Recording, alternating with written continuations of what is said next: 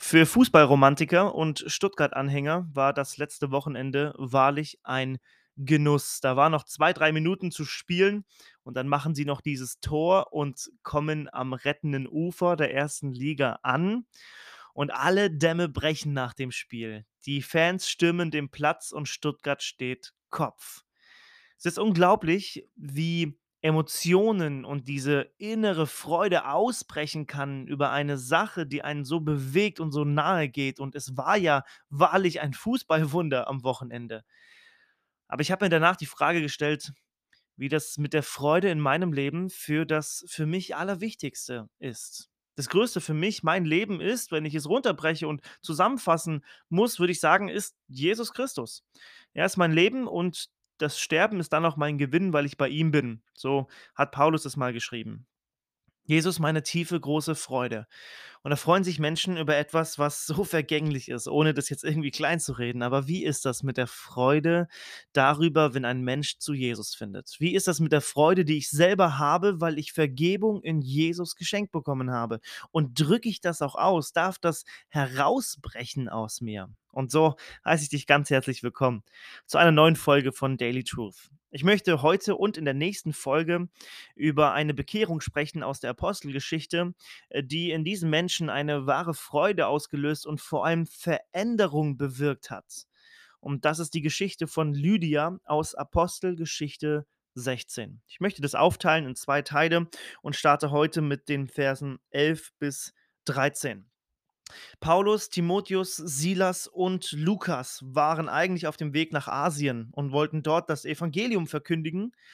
Aber Gott hat ihnen ganz klar gezeigt, durch ein Gesicht, durch den Heiligen Geist, durch eine Vision, geht nicht nach Asien, kommt nach Europa. Und so heißt es in Vers 11, wir, schreibt Lukas, wir fuhren aber von Troas ab und kamen geradewegs nach Samothrace und am folgenden Tag nach Neapolis und von da nach Philippi. Philippi ist jetzt das Ziel dieser Männer. Und das Interessante ist, dass diese Reise, die ich gerade kurz vorgelesen habe, dass diese Reise eigentlich etwa fünf Tage dauerte. Aber in diesem Fall nur zwei Tage.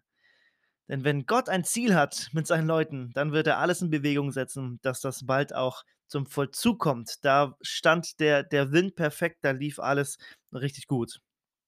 Jetzt kommen sie dann nach Philippi und hier heißt es in Vers 12, das ist die, das ist die erste Stadt jenes Teiles von Mazedonien, eine Kolonie.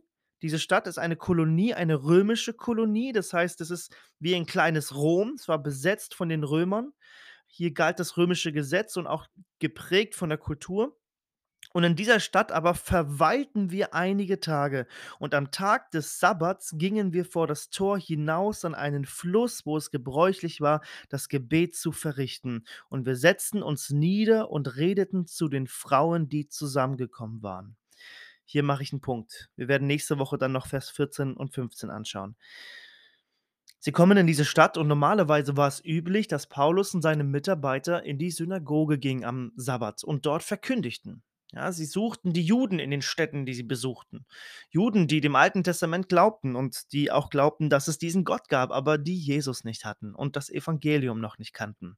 Nur gab es in dieser Stadt scheinbar keine Synagoge. Man brauchte mindestens zehn jüdische Männer dafür, um eine Synagoge zu gründen und den Gottesdienst durchzuführen. So, jetzt gab es die aber nicht. Es gab aber eine kleine Ansammlung von gottesfürchtigen Frauen. Manche, die zum äh, Judentum übergetreten sind oder jüdisch ähm, geboren waren, jüdischen Ursprungs waren. Und für diese Mitarbeiter war klar, wir warten jetzt auf den Sabbat. Das finde ich so schön, darauf möchte ich einen Fokus legen. In Vers 12, dass Lukas schreibt, wir verweilten einige Tage. Und sie wussten, am Sabbat mussten sie schauen, wo treffen sich die Juden. Was offensichtlich war, wenn es keine Synagoge gab, äh, wäre ein Fluss gewesen. Der Fluss hier zwei Kilometer vor den Stadttoren Philippis, dieser Fluss diente oft oder Flüsse dienten oft als Gebetsstätten und als ähm, Gottesdienstorte für Juden. Das war damals schon im Exil so.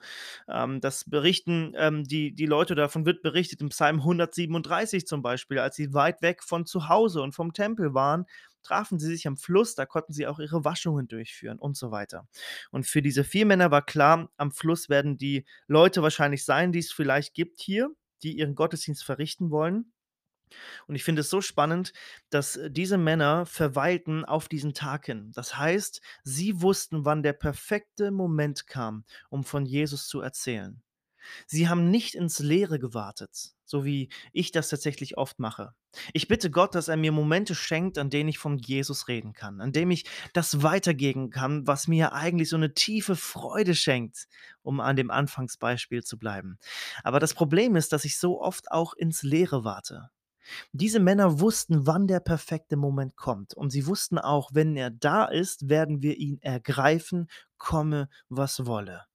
Wir werden nächste Woche dann ähm, sehen und lesen, was dann passiert ist, was für ein Wunder Gott geschenkt und gewirkt hat in einer dieser Frauen. Aber ich möchte hier einfach kurz stehen bleiben. Lasst uns beten für offene Türen, wo wir davon weitergeben können, wo wir erzählen können vom Evangelium, von dem, was uns doch eigentlich so eine Freude schenkt. Wenn wir diese freudenden Menschen in Stuttgart sehen, dann, dann müssen wir darüber ins Grübeln kommen und überlegen, was schenkt mir wirklich Freude? Und ist es das Evangelium, das, das eine größere Freude als alle weltlichen Freuden mir schenkt? Und wenn es so ist, dann lasst uns nicht nur für diese perfekten Momente beten, lasst uns auch diese Momente wirklich wahrnehmen und darauf warten. Denn manchmal können wir sehr gut absehen, wann so ein Moment ist. Die Frage ist auch, wie sich sowas definiert. Wann ist ein perfekter Moment? Ich glaube, manchmal brauchen wir einfach den Mut und das kann und will Gott uns schenken einfach zu erzählen, ins Gespräch zu kommen, Jesus zu bezeugen, Menschen zuzuhören, was sie beschäftigt, auch mit diesem Thema. Lass uns beten für diese Momente, aber nicht immer ins Leere warten, sondern ganz genau wissen, wann habe ich die Möglichkeit, vielleicht diese Woche, und dann will ich es mit Gottes Hilfe angehen und von Jesus erzählen. Und was da dann passiert ist, hier in Philippi, das schauen wir uns dann nächste Woche an. Ich wünsche dir eine richtig gute Woche, einen von Jesus geprägten Tag und bis bald. Ciao.